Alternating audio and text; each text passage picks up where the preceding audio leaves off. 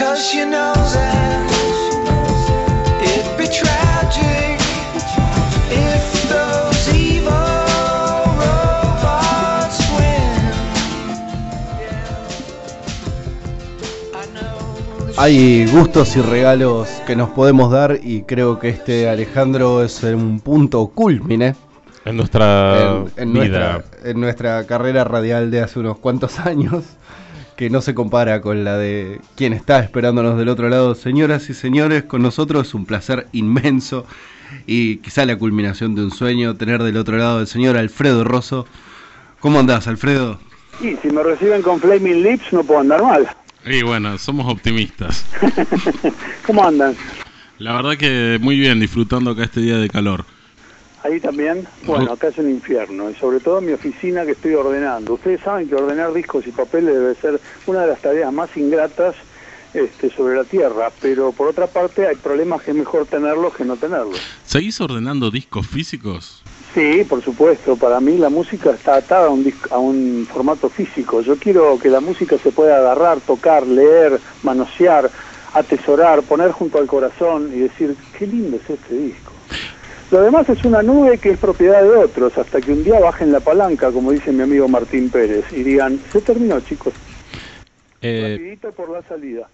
¿Pero no te gusta la accesibilidad que hay a la música ahora? Ah, por supuesto. Eh, yo me bajo material, por ejemplo. el- hay una banda groenlandesa que descubrí en un Bafisi, en ese festival de cine que se hace todos los años en Buenos Aires. Banda fascinante. ¿De dónde voy a sacar los discos de esa banda? Entonces me los bajo y entonces quemo un CDR para, para tenerlo en una cosa física. Porque no creo en las cosas que están suspendidas del espacio. Creo que algún día puede venir alguien y decir, esto es mío. Vos sabés que, vos sabés que más allá de, de eso que me decías de, de- de- de Yo por ordenar... ponerlo- yo por ponerlos un poquito paranoicos, ¿no? No, no, no. Sí. No, nosotros nada físico, todo en el aire, porque ma- más que nada por una cuestión de accesibilidad. Eh, bueno, está bien. Es, es perfectamente este, explicable. Por otro lado, este, ahora hablando en serio, yo eh, prefiero que haya la mayor cantidad de formatos posibles, físicos, aleatorios, flotantes. Lo importante es que se difunda la música. Sí. Una de las cosas que más me sorprende leer de tu de tus cosas escritas, yo tengo una colección muy interesante de expreso imaginario. Ajá. Y un momento- Conservarla que vale bastante ahora. ¿Sí? La tengo, herencia, no, pero es herencia familiar. Bien. Eh, tengo una nota que escribiste vos sobre el punk, que la verdad que me lo primero que me impresionó cuando la leí fue lo completo que es ese informe y el año en el que sucedió, Sí. en que lo escribiste en el año 78, me parece, 78, 77. Mayo del 78, con una tapa de Fontova. Sí, La ¿Cómo? tenemos acá. la, te- te- la tenemos en la mano, en Hay un personaje así medio paroico que se está clavando una gileta en la mano. Así es. Qué Sí. memoria. Lo que, eh, lo que emociona de esa nota es la fecha, dado en un contexto donde no había ni Spotify, ni nube, no había...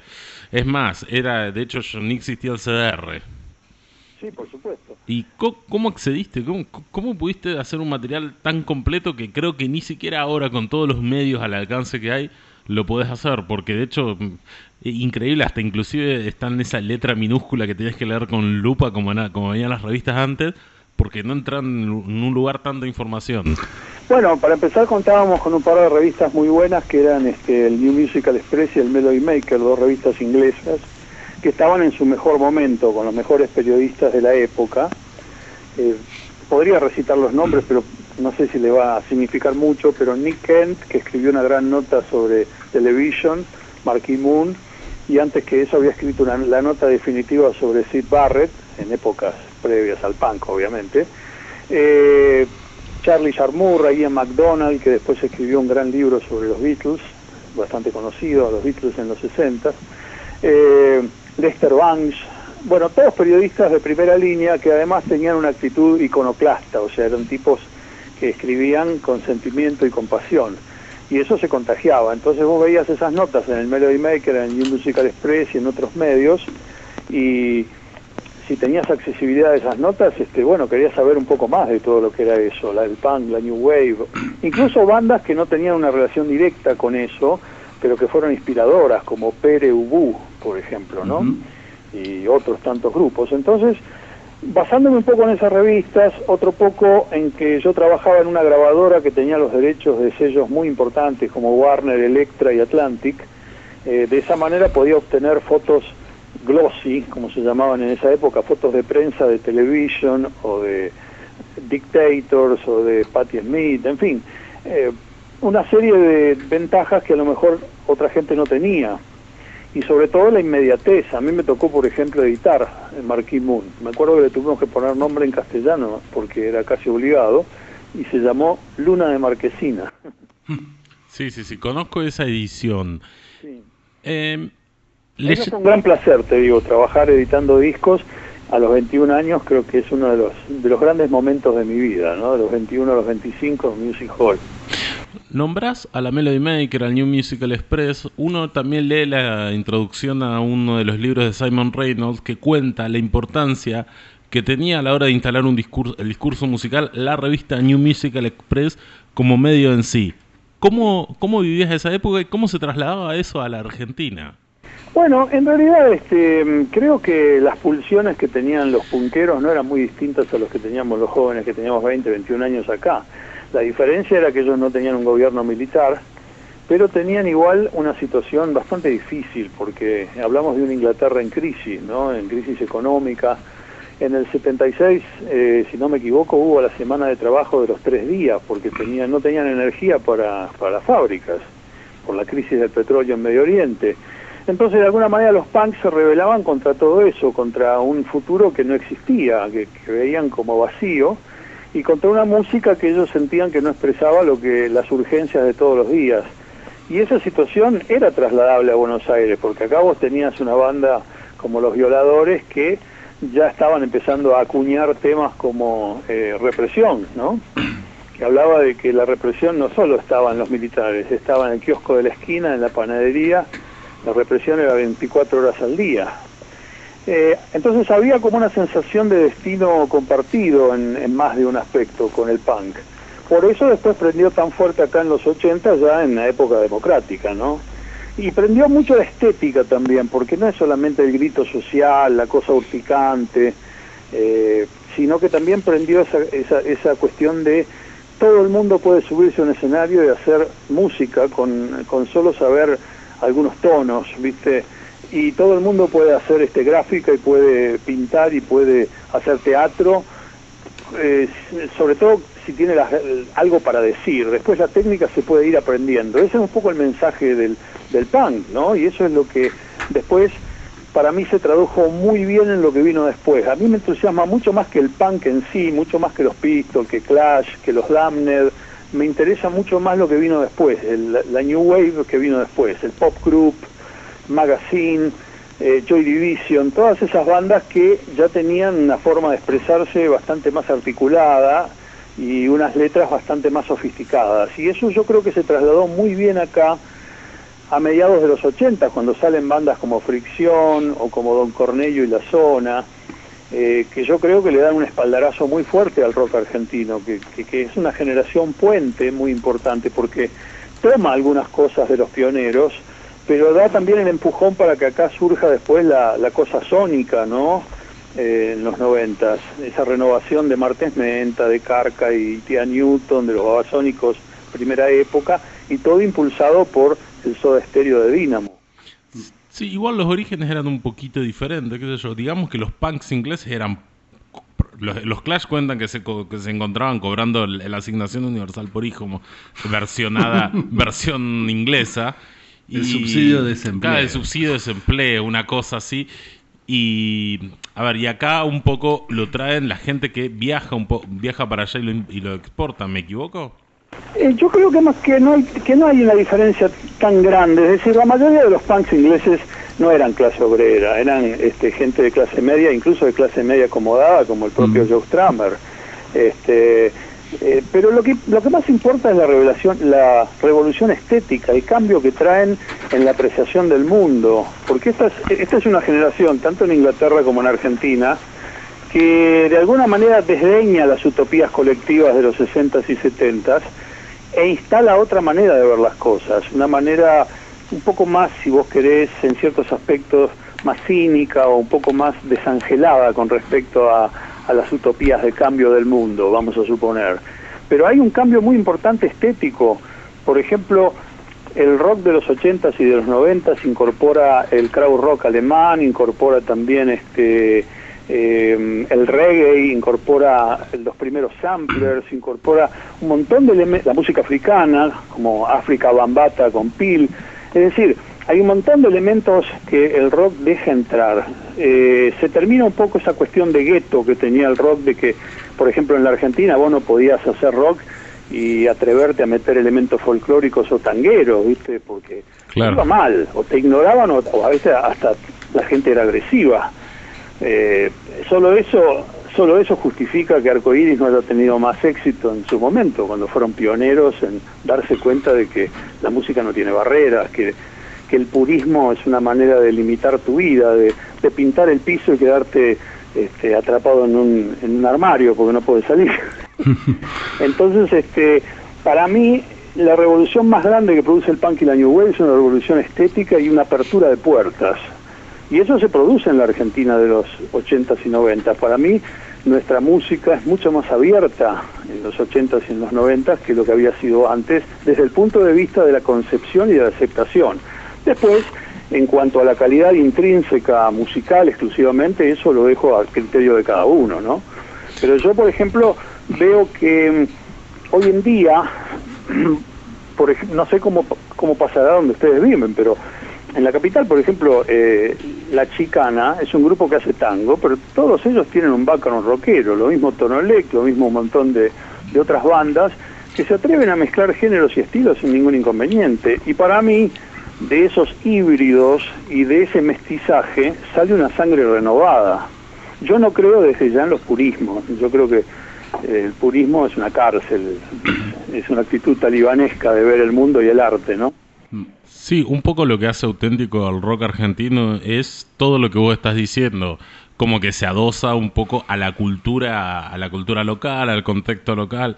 Eso, eso se ve muy bien. Por ejemplo, cuando viene Stephanie Nuttall a tocar en Manicure Noise, ya era como una barbaridad ver a una mujer tocando la batería para el rock. Sí, sí, ella dice que le gritaban puta. Sí, sí. Bueno, sí, todavía teníamos un público un poco cerrado a esas cosas, ¿no? Vos sabés que, Alfredo, el, creo que mucha gente seguramente descubrió el punk eh, con tu nota de la misma forma que lo descubrí yo, leyéndolo antes que escucharlo. Eh, en mi caso, leyendo el Rastros de Carmín. Pero eh, la pregunta es, ¿qué, ¿qué fue esa primera sensación que tuviste para escribir esa nota? Digamos, el primer impacto cuando pusiste el disco. Bueno, yo los primeros discos que escuché no fueron estrictamente hablando de punk, fueron dos discos de lo que podríamos considerar pub rock, ¿no? Graham Parker, en un disco que se llamaba Stick to Me, que es un- para mí sigue siendo extraordinario, y el primer disco de Costello, que es impresionante, que es My Aim is True. Después viajamos a Brasil en el 78 y pudimos comprar Nevermind the Bollocks, que por supuesto no se había editado en la Argentina del proceso. Este, y escuchamos The Clash, y escuchamos un montón de cosas más. Y yo me sumé entusiastamente, sobre todo cuando escuché el- la New Wave neoyorquina, es decir, cuando escuché a los Dictators, cuando escuché a Suicide, cuando escuché a Television. Yo dije, acá hay un cambio en serio, y hay un cambio, como decía antes yo, eh, estético más que nada, en el sentido de que eh, están pasando otras cosas acá. Hay electrónica en el caso de Suicide, hay una mezcla de viejo rock y nueva actitud en el caso de Dictators, y Television hace música Television, no se puede definir de ninguna otra manera. ¿no?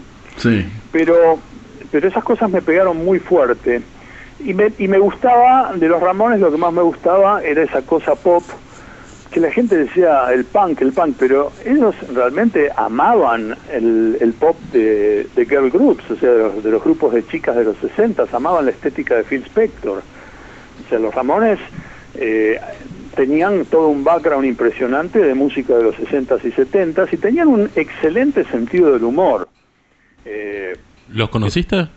no, no los conocí en persona, eh, pero me metí mucho en su música cuando conseguí, el primer disco que conseguí fue Rocket to Rusia, en el 77. Y cuando escuché We Are a Happy Family, Mi Mama and Daddy, me morí. Porque pensé, esta gente realmente tiene sentido del humor. O, o, o Cretin Hop, el saltito de los cretinos. O sea, ahí me di cuenta de que eh, había un elemento extra ¿no? en todo esto que quizás los grupos más radicalizados ingleses les faltaba eso, les faltaba ese elemento de humor. Lo tenían otra gente, por eso yo digo que para mí es más interesante lo que viene después de la explosión punk. Por ejemplo, lo tenían los Soft Boys en Inglaterra con Robin Hitchcock, este, que tenía una canción que se llamaba Quiero ser una lámpara rebatible. O sea, era dadaísta directamente, o surrealista. Este, Es el de la lata de abejas, ¿no? eh, claro, este, sí, totalmente. I Want to Be an Anglo Boys Lamp, que tenían una versión muy linda también de Cold Turkey, de Lennon. Sí.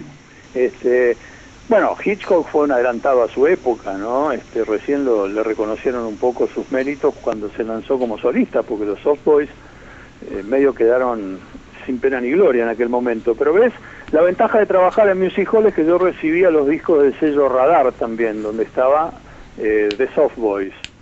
Cuando vino acá Robin me olvidé de mostrarle esas fotos en blanco y negro de The Soft Boys, yo creo que se muere, porque no debe haber nadie en Inglaterra que las tenga, imagínate un tipo de 10.000 kilómetros de su casa. Sí, no se lo Guarde de... la carpeta de los softboys con, con este, fotos glossy, ¿no?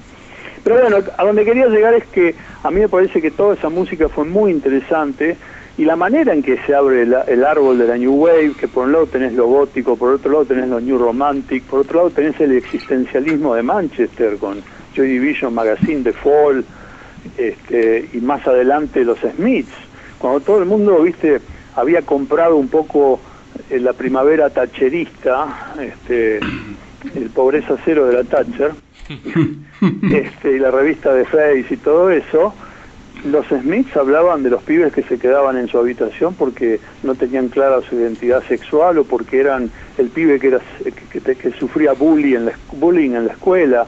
Y por eso la gente los amó. En Inglaterra los Smiths fue algo impresionante. Y era impresionante en la Argentina. Yo siempre cuento una anécdota. Yo tenía una disquería en la Galería Bond Street en Buenos Aires. Y un día le estaba comentando a un amigo, veníamos de escuchar el disco Strange Ways Here We Come, ¿no? El último disco de estudio. Yo dije, mira, es una pena, pero se separan. Y había un pibe revisando las bateas y me mira y me dice, esa peor noticia que me pueden haber dado. Yo sentía totalmente devastado, ¿no? Por, por haber sido el culpable de que ese tipo se deprima. Pero fíjate hasta qué punto en la Argentina había una identificación también desde entonces, con Morrissey, más Johnny Marr, más los otros dos, ¿no? Eh, pero fue algo muy fuerte, por eso yo digo que con esa nota del 78 para mí empezó una identificación también con el cambio ese que se producía, ¿no? Este, un cambio fuerte. Sí. Y, y después, ¿cómo se vuelve a repetir ese, ese cambio? ¿En qué, momen- ¿En qué momento se da como un quiebre nuevo hasta lo que tenemos hoy? Mira, yo creo que no hay una movida es- esencialmente eh, de cambio radical. Lo que hay es una consolidación o un retorno de lo que siempre hubo en Inglaterra, que es el pop, este, con otras, con otros, digamos, con otros dialectos. Esa sería la palabra. El pop de Manchester, donde se mezcla el rock, el pop y la música house, ¿no? El Britpop de mediados de los noventas, la mano shoegazers que metía algo de improvisación instrumental. Eh, algunos me dirán en Estados Unidos el grunge, pero siendo sinceros, eh, yo creo que la gran revolución, en todo caso, es la de Nirvana y Kurt Cobain, y por ahí también, hasta cierto punto, la de Pearl Jam y Eddie Vedder, aunque yo particularmente no, no, sea un grupo que me vuele la, la cabeza, pero entiendo, por ejemplo, por qué a la gente le pegó tanto Nevermind de Nirvana o por qué le pegó Inútero, porque de alguna manera también era un poco un himno, dos himnos para la gente que en los 90, a principios de los 90 se sentía completamente desclasada ¿no? y apartada de, de las decisiones y apartada del rumbo que tomaba el mundo. Fíjate vos la diferencia, comparemos por un momento. Los 60, los pibes en las calles este, manifestándose, tratando de parar la guerra en Vietnam, tratando de solidarizarse con los franceses que pedían la imaginación al poder, queriendo más decisión para sus carreras universitarias, o sea, los pibes movilizándose porque consideraban que podían dejar una marca en el mundo. 25 años más tarde, los pibes de la misma edad que tenían aquellos en los 60, que serían los hijos de aquellos o incluso a veces los nietos, sentían que eh, era, era un mundo de slackers, o sea, un mundo de gente que consideraba que no importa lo que hicieran, no iban a tener importancia ni ningún peso sobre la sociedad. Entonces viene una persona que articula toda esa manera de pensar en sus letras y en su música, y lo que es peor, en su, en su, en su desesperación incluso sacrifica su propia vida. Entonces eso fue una cosa muy fuerte, que trascendió lo musical, obviamente. Y me parece que, yendo a la, a la obra en sí de Nirvana, fue el grupo que dejó una impronta más este, sólida en los últimos, no sé, 25 años, un poco más ya a esta altura, ¿no? Este, eh, o sea que lo que pasa después, el siglo XXI, para mí, más que una movida homogénea, lo que sucede es que pasan un montón de cosas, pero la accesibilidad de la música ya no está restringida por las grabadoras. O sea, hablando desde de lo positivo que es la tecnología de, de Internet y la posibilidad de pasar música, de distribuir música por Internet, pasó una cosa muy interesante que es que se quebró el monopolio de los productores, de las grabadoras, que actuaban también como una, como una frontera, vale decir, había una persona que decidía si vos grababas o no grababas, ahora eso lo decidís vos, porque con una inversión moderada podés montar tu propio estudio en tu habitación, y si querés, si sos un fanático del disco físico como yo, imprimís un CD, y si no, no, lo, lo pasás por internet a tus amigos, al público en general, y te recibe gente de todo el mundo. Eso es importantísimo, eso es un cambio fundamental en las, en las reglas del juego que llega con el siglo XXI. Y yo le doy la bienvenida, francamente, porque me parece que lo que se está perdiendo es el temor reverencial. Y eso Sí, siempre es Sí, sano. sí, sí. Sí, sí, sí, es como que se van ca- se fueron cayendo los grandes íconos, ya no hay más un, un Charlie, un Fito, pero hay un montón de propuestas súper interesantes para descubrir que es un mar que no se, no se encuentra nunca, ¿no? Yo, por ejemplo, acabo de ver, de estar presente en los cuatro días del Festipulenta 25 y vi una cantidad de talento alucinante, ¿viste? Este, Marina Fajes, hablan por la espalda, este, mi amigo Invencible, eh, incluso gente que ya viene desde hace un tiempo, como Valle de Muñecas, Acorazado Potemkin. Francamente, era un grupo atrás de otro, un solista atrás de otro. Rosario Blefari, Diosa, este, eh, francamente, este, yo creo que nuestra música goza de excelente salud. Y estamos hablando solamente de un aspecto, ¿no? Del aspecto rockero. Salís hoy en día, no sé, a Niceto y ves al Diego Esquisi Quinteto o a Ramiro Gallo y te das cuenta que hay, bueno, pibes. Son, para mí son pibes, ¿viste? De que tengan treinta y pico, cuarenta son pibes. Este, haciendo un tango novedoso, ¿viste? Y, y- y copando y entusiasmando a las nuevas generaciones con esa tradición. Es Sí. bárbaro, ¿viste? Y, y eso que estamos hablando de Buenos Aires nomás. Solamente de Buenos Aires, fíjate vos. O sea, si te pegas una vuelta por Santa Fe. Santa Fe de Rosario, Santa Fe, es- Sí, incluso no tenés que ir más lejos que hasta La Plata. La Plata Oh. es una erupción de música increíble que estuvo muy presente en el festi. Eh, como están en todos lados ahora. Yo siempre hago el mismo estúpido chiste ya anacrónico que es que le ponen al agua en La Plata. Es- justamente te quería preguntar a eso. ¿Tenés alguna teoría sobre por qué La Plata es un volcán de, de- de genialidades? Mirá, puede ser un poco porque eh, viene de una tradición muy fuerte de arte y de, y de educación, ¿no? Que empezó en los 60 con la Cofradía de la Flor Solar, con los primeros redondos, con este Dulce de Membrillo, que era la banda que tenía este, Federico Moura con Daniel Sbarra antes de Virus. En fin, eh, salió una cantidad de talento de La Plata y la parte plástica y la parte teatro y la parte... En fin, esas cosas de alguna forma u otra, sobre todo en una ciudad de tamaño relativamente chico, este, se transmiten. Quedan los centros, queda por lo menos el fantasma de los centros artísticos y se hacen nuevos. Eh, de alguna forma no se pierde, como se puede, no te digo perder, pero a lo mejor en una ciudad más grande, una ciudad tan cosmopolita como Buenos Aires, se dispersa un poco más. Y así todo en este momento eh, yo creo que hay una usina artística en toda la provincia de Buenos Aires que es alucinante, ¿no? Este, eh, y en el sur, atrás hay truenos, es una banda de Neuquén, también una banda fascinante. Este, eh, después está en Córdoba Francisca y los Exploradores, otro grupo excelente. O sea, podríamos estar horas hablando de cada uno de esos grupos o solistas porque cada uno tiene algo que aportar. Pero lo que yo le digo muchas veces a la gente que me habla despectivamente de las nuevas generaciones sin ninguna prueba, porque por lo general no conocen nada, hablan por boca de ganso, como suele decirse, es que hay buenas letras que hablan de lo que les pasa ahora a esa gente. Y hay buenos arreglos y hay una música ambiciosa, es decir, estamos hablando de una movida que es muy fuerte este, y que no tiene un epicentro. Eh, tiene lugares donde hay más grupos que otros, pero la movida se desplaza e incorpora nuevas cosas. Y se da un fenómeno que para mí es fascinante, y es que grupos de Buenos Aires, por ejemplo, van a tocar a Tucumán. Entonces, una banda de Tucumán les hace anfitriones, los alberga, les, les presta instrumentos o los ayuda a tocar en algún lugar. Y cuando vienen los tipos a Buenos Aires es lo mismo. Entonces, todo eso fue favorecido por las redes sociales. Yo abrazo la tecnología, a pesar de que haga chistes sobre el formato físico, pero abrazo cordialmente la tecnología porque pienso que nos ayuda eh, a, a sacarnos de encima obstáculos que antes eran limitativos, ¿viste? Porque antes el solo hecho de llamar por teléfono a Tucumán era una era un delirio. Por ejemplo, yo me iba de vacaciones a Embalse, Córdoba, llamaba a Buenos Aires y tenías que esperar que te consiguieran la llamada. O sea, había demora. de Córdoba a Buenos Aires, este, esto no es el siglo XIX, estoy hablando de 1965, 69, 70, ¿viste? Justamente. Entonces, la tecnología realmente nos ha, nos ha puesto en una situación mucho más interesante.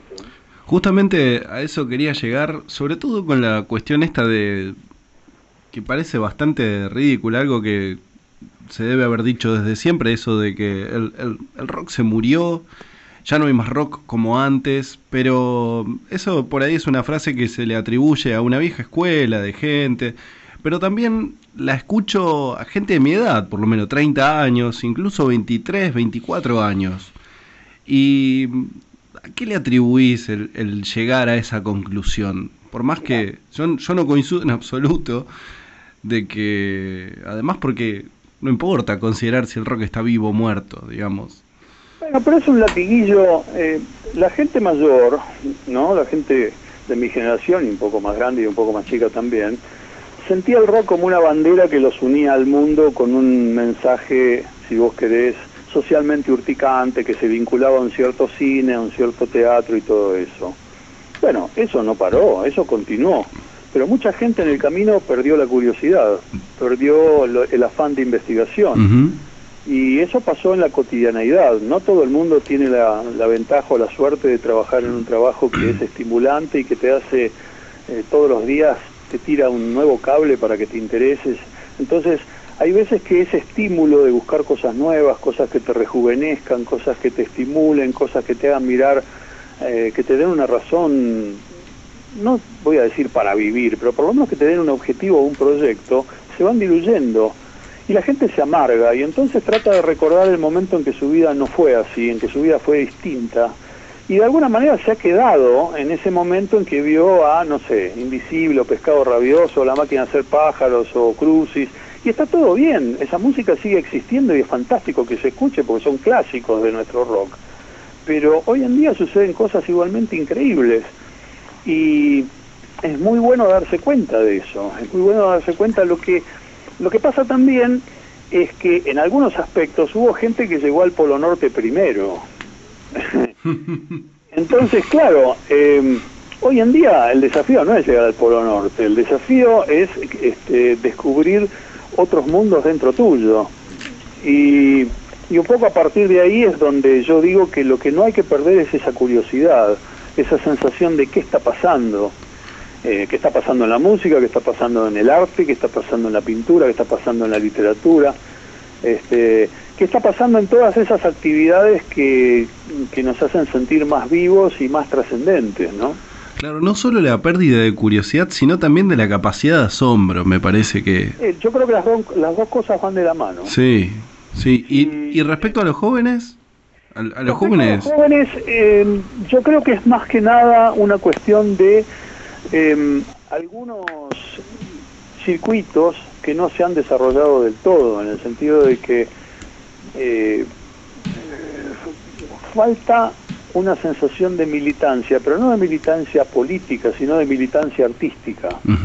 Vos tenés que enseñar también a, a- a desarrollar la sensibilidad de la gente. Por eso es muy importante el trabajo de las escuelas en el sentido de desarrollar la capacidad de que la gente pueda juzgar un texto, un texto literario, ver una película, ver una obra de teatro, eh, cómo procesar lo que uno ve, lo que uno escucha, lo que uno lee, eh, darle elementos para que esa persona desarrolle un punto de vista propio y por lo tanto una sensibilidad propia.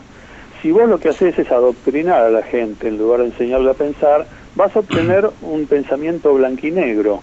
Y eso, si nos ponemos a pensar, es la causa de muchos de los males que padecemos para mí. Sí. Sí, y dentro del periodismo, ¿cuál sería? ¿También tendría una función interesante o no? Bueno, yo creo que el periodismo, en algunos aspectos, el periodismo especializado, eh, hay que hacer un mea culpa, se ha quedado bastante atrás en el tiempo, un terreno que ahora están tratando de recuperar porque se dan cuenta de que los pibes que están haciendo revistas este, virtuales les están pasando por encima a los grandes medios. Por ejemplo, hay un sitio que se llama indiehoy.com donde hay excelentes notas sobre artistas eh, de ahora y están redactadas con un alto nivel de periodismo, ¿no? Un poco es nuestra respuesta a Pitchfork. Sí. Este, que me imagino que todos la conocemos a esta altura del partido, ¿no? Un alto sitio web con, con excelentes críticas, excelentes visiones, ¿no? O sea, gente que sabe de lo que habla. Y eso está pasando acá. Hay uno, dos, tres, cinco sitios web que han redefinido cómo se hace periodismo artístico en la Argentina. Y entonces los grandes diarios han sentido que han perdido la, que se han quedado atrás. Y de alguna manera el cierre de algunos suplementos musicales va de la mano de eso, ¿no? Porque cuando vos desde tu púlpito no ayudas a que se forme un consenso alrededor de la música que estás hablando, alrededor del arte que estás difundiendo, se transforma todo en reggaetón y, y en la cultura del reggaetón y de la cumbia, lo cual no es malo, cuidado, yo no estoy criticando esos géneros, lo que estoy diciendo es que en este momento están absorbiendo, eh, monopolizando de alguna manera los carriles de escucha. Nunca es bueno el monopolio, así como no era, no era necesariamente bueno el monopolio del rock, ¿no? el monopolio talibán me refiero, este, cuando el rock miraba desde una especie de púlpito a todo el resto de la música, como diciendo somos superiores, somos una raza más desarrollada. Eso es una mentira y es una falacia. Este, simplemente que es la música con la cual yo me identifico y ustedes por lo visto también. Sí, Eh, sabemos que tiene algunos contenidos y algunas cosas que ayudan a que veamos la vida como es, con, con, con sus sombras y con sus tonalidades diversas. Mientras que hay muchos otros sonidos que se emparentan mucho con los teleteatros. La gente es muy buena o es muy mala. Y no hay nada en el medio. Y la vida no es así. Cuando soñamos nos damos cuenta Mm. que soñamos cosas de los más delirantes, ¿no? Sí. Nos despiertos también. Pero bueno, a lo que quería llegar es a que eso podría explicar un poco por qué los jóvenes, eh, muchos jóvenes, no, no están interesados en lo que pasa con sus colegas de generación, porque creo que las terminales sensitivas están un poco atrofiadas. Eh, aunque más no sea para poder opinar, no para que les guste a la fuerza, sino para que puedan opinar con fundamento, porque lo peor de todo esto es opinar sin fundamento. Claro. Yo no tengo nada contra el tipo que se sienta en su sofá y mira todas las noches el mismo programa evasivo de televisión o escucha la misma música que le gustaba hace 40 años. Que disfrute y que sea feliz. La vida es muy corta como para meterte en los placeres de los otros, pero no pontifiques si no sabes. Eh, cuando la gente dice no pasa nada, es como decirle a tu hijo, nunca vas a llegar a lo que yo hice en mi vida, nunca me vas a superar, nunca podés llegar a mi altura. Es una especie de filicidio artístico lo que hace esa gente, ¿entienden? Sí, Sí. sin duda. Al- Alfredo, ¿cómo te llevas con el concepto de rock nacional? Con ¿Cómo te cae es- esa idea? rock argentino, nunca digo rock nacional Claro. desde hace tiempo, porque me di cuenta de una cosa. Cuando voy a Montevideo, que voy muy seguido, hay una batea que tienen los uruguayos que dice rock nacional.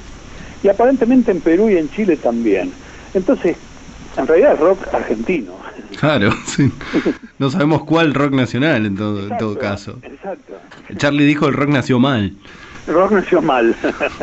Entre paréntesis, García una vez más le tapó la boca a todo el mundo. Sí. Sí, Ah, yo creo que toda esa gente que, que se ríe de García, que lo considera hoy en día como una especie de ruina humana, tendría que escuchar Amigos de Dios, eh, una chica muy Kubrick, este, o Spector, el último disco, y que me cuenten después lo que opinan. A mí me gustó mucho Llueve. Bueno, El- la verdad que encontré una frescura en, el último disco de Charlie que me dejó bastante sorprendido. bueno, vos sabés, este, yo creo que el mejor homenaje que se, le, que se le hizo a Charlie García se lo hizo un colega, se lo hizo León Gieco con un tema que se llama Los Alieris de Charlie. Sin duda. Sí, eso. no. Con, una, con un papel que arruga García porque no le salió una letra y otra gente que haría una obra conceptual. ¿viste? Oh, o cuatro o cinco discos por lo menos. Sí. Eh, ¿Estás yendo a ver bandas a sótanos? Una cosa que decís siempre.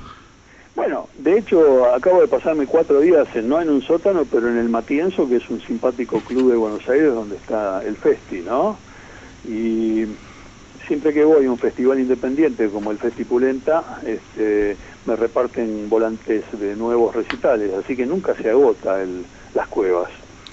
Ahora tenemos un par muy interesantes en Buenos Aires, una en la calle Guardia Vieja y la otra en la calle Rossetti, este, donde hay un montón de bandas nuevas actuando.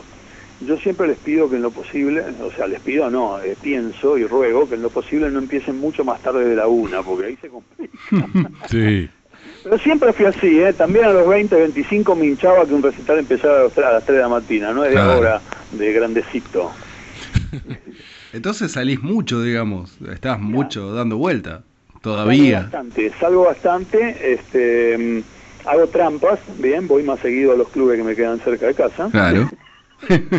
Pero también voy a festivales este, en, Inglaterra o en Dinamarca cuando me dejan, cuando me, me- me ayudan, así que no se puede decir que me quede solamente en el barrio. Sí, hemos, eh, hemos seguido tus crónicas por, por, por Londres, todo por allá. Bueno, eso me alegra, la verdad, gracias. Este, también hay que contar en ese sentido que hay gente que acá sigue haciendo cosas increíbles como la revista Mavi Rock, ¿no? que son capaces de Sí. colaborar para que yo vaya a, a un festival como el de Glastonbury. Porque que te ayude una multinacional, bueno, este, uno dice gracias, pero comprende que, hay, que ahí hay músculo. Ahora que te ayude una revista que se hace artesanalmente y diga, mira, este, este año que nadie te banca, te vamos a bancar nosotros hasta donde podamos, para mí es conmovedor, te da ganas de hacer una nota que ocupe toda la revista. Claro. Alfredo, ¿algún festival en especial que más allá de los de los más conocidos te, te, te atraiga? Mira, me están ahora invitando a un- a un festival que me da mucha curiosidad, que es el festival Spot. Spot como mancha en inglés, que sucede en Aarhus, un pueblito de Dinamarca, la primera semana de mayo. Y lo interesante de todo esto es que es como el Festipulenta, pero de allá. O sea, son todas bandas nuevas, Oh. escandinavas.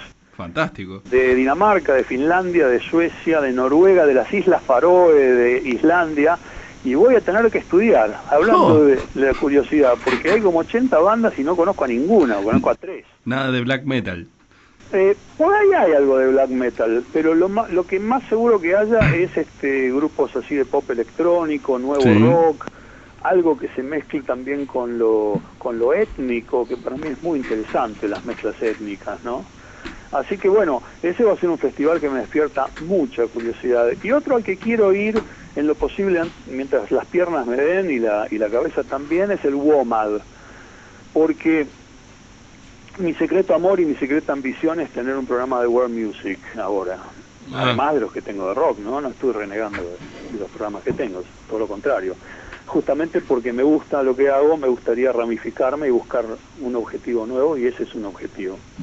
Muy interesante. Alfredo, Sí, volviendo un poco al, al panorama nacional y yéndonos un poco atrás, porque hoy, dentro de todo, gracias a internet, entras puedes entrar al Bandcamp de una banda de Tucumán, de Misiones, Salta, o una banda chiquita de Buenos Aires, pero en los 90, hasta los 90, cuando todo se todo quedaba entre amigos, era mucho más difícil y la falta de medios dejó a mucha gente en la calle y los perjudicam- los perjudicados somos nosotros.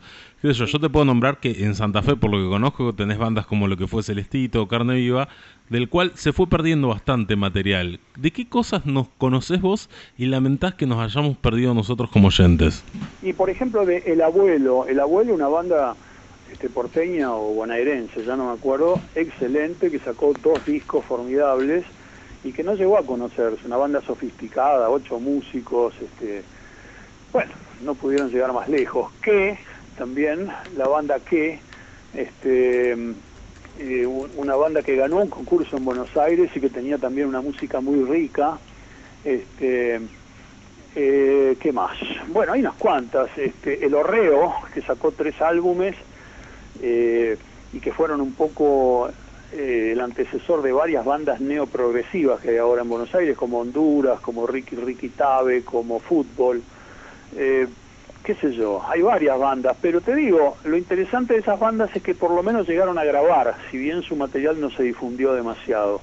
En los 70 en pleno proceso, hubo varios grupos de rock and roll y de hard rock que no llegaron al disco, porque acá me dicen siempre, me preguntan si el rock fue reprimido en el proceso. No fue reprimido como tal, es decir, los recitales no se suspendían, pero había cierta gente que era más sospechosa que otra, por ejemplo, lo- la gente que hacía hard rock porque de alguna manera los milicos pensaban que el público de ese, de ese género era más susceptible de rebelarse o de andar en cosas raras. Entonces, más de un recital terminaba en la comisaría, ¿no? Este, y las grabadoras le escapaban a grabar eso porque tenían miedo de la censura oficial. Entonces bandas como, no sé, este, Carolina o Avalancha llegaron a grabar un single nada más. O sea, hay mucha música perdida, pero esto no es un patrimonio exclusivo de la Argentina, ¿no? A veces yo veía las sesiones de radio de John Peel, ese gran jockey inglés, y veía que muchas cosas que, que él llevó a su programa nunca llegaron al disco, curiosamente. O sea que hay un proceso, había un proceso de selección en aquella época de los productores y de las grabadoras que a veces era injusto. A veces este, alguna gente se quedaba afuera y de alguna manera era lógico porque no les daba el pinet. Pero muchas veces hubo grupos o artistas solistas originales que no lograban pasar de la puerta de la grabadora porque no se le antojaba a un productor que no los entendía. Eh, por eso fue tan importante, primero lo que trajo el punk y después lo que trajo la tecnología contemporánea, ¿no? Para abrir puertas. Eh, déjenme decirles que Elvis Costello, antes de, de ser quien es, eh, bueno, debe haber dado, repartido 15 o 20 demos y la gente se reía de él, ¿viste?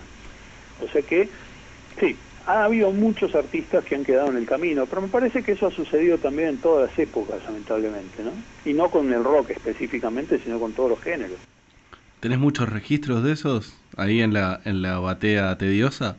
Mira, eh, tengo algunas cosas. Tengo, por ejemplo, hay, un- hay un demo que yo amo, este, de Mata Violeta, que era una banda que tenía Erika García con Flo Palestani, Ajá. Flopa de, eh, De Flopa Minimal. Flopa Mansa Minimal, una banda excelente, y tenían un disco que les produjo Ricardo Mollo y nunca llegó a salir. Después, este, también, no solo, muchas veces no salen, no solamente porque hubo una grabadora mala o un productor este, así luciférico, sino muchas veces porque los grupos se pelean, Claro. son como familias. Este, eh, Post Porteño, una banda excelente con Alejandro del Prado, Rodolfo García en batería y Daniel Ferrón en el bajo, tienen un EP de cuatro temas y nada más. ¿Qué nombres? Post Porteño, sí. Post porteño. Eh, es una música muy ciudadana como lo que hace Alejandro del Prado. Sí. Algunas de las canciones terminaron en su disco Vengo de otro siglo, pero otras quedaron en el camino. Bueno, eh, yo admiro mucho a las personas que son capaces de tener registros de todo eso y si alguno me lo ofrece lo acepto. No ando por ahí buscando porque no llego a ese nivel de obsesión, ¿no? Pero me encantaría que alguien me diga, este, te conseguimos tragedia familiar, el tema perdido de Almendra alguna vez. ¿Está Sí, por ahí ¿estuvo se grabado reedita. eso?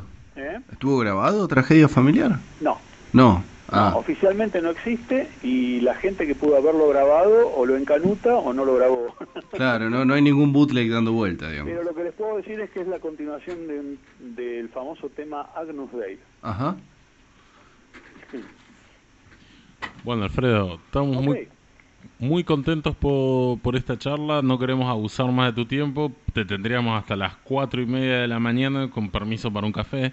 Pero el tiempo es tirano en radio, como suelen decir. El tiempo es tirano. Solemos decir. Bueno, muchas gracias por haberme Sí. llamado.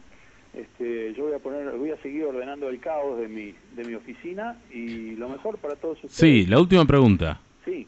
eh, que tiene que ver con el nombre de un programa, del programa y que bueno, tiene un sentido especial que, que la contestes vos.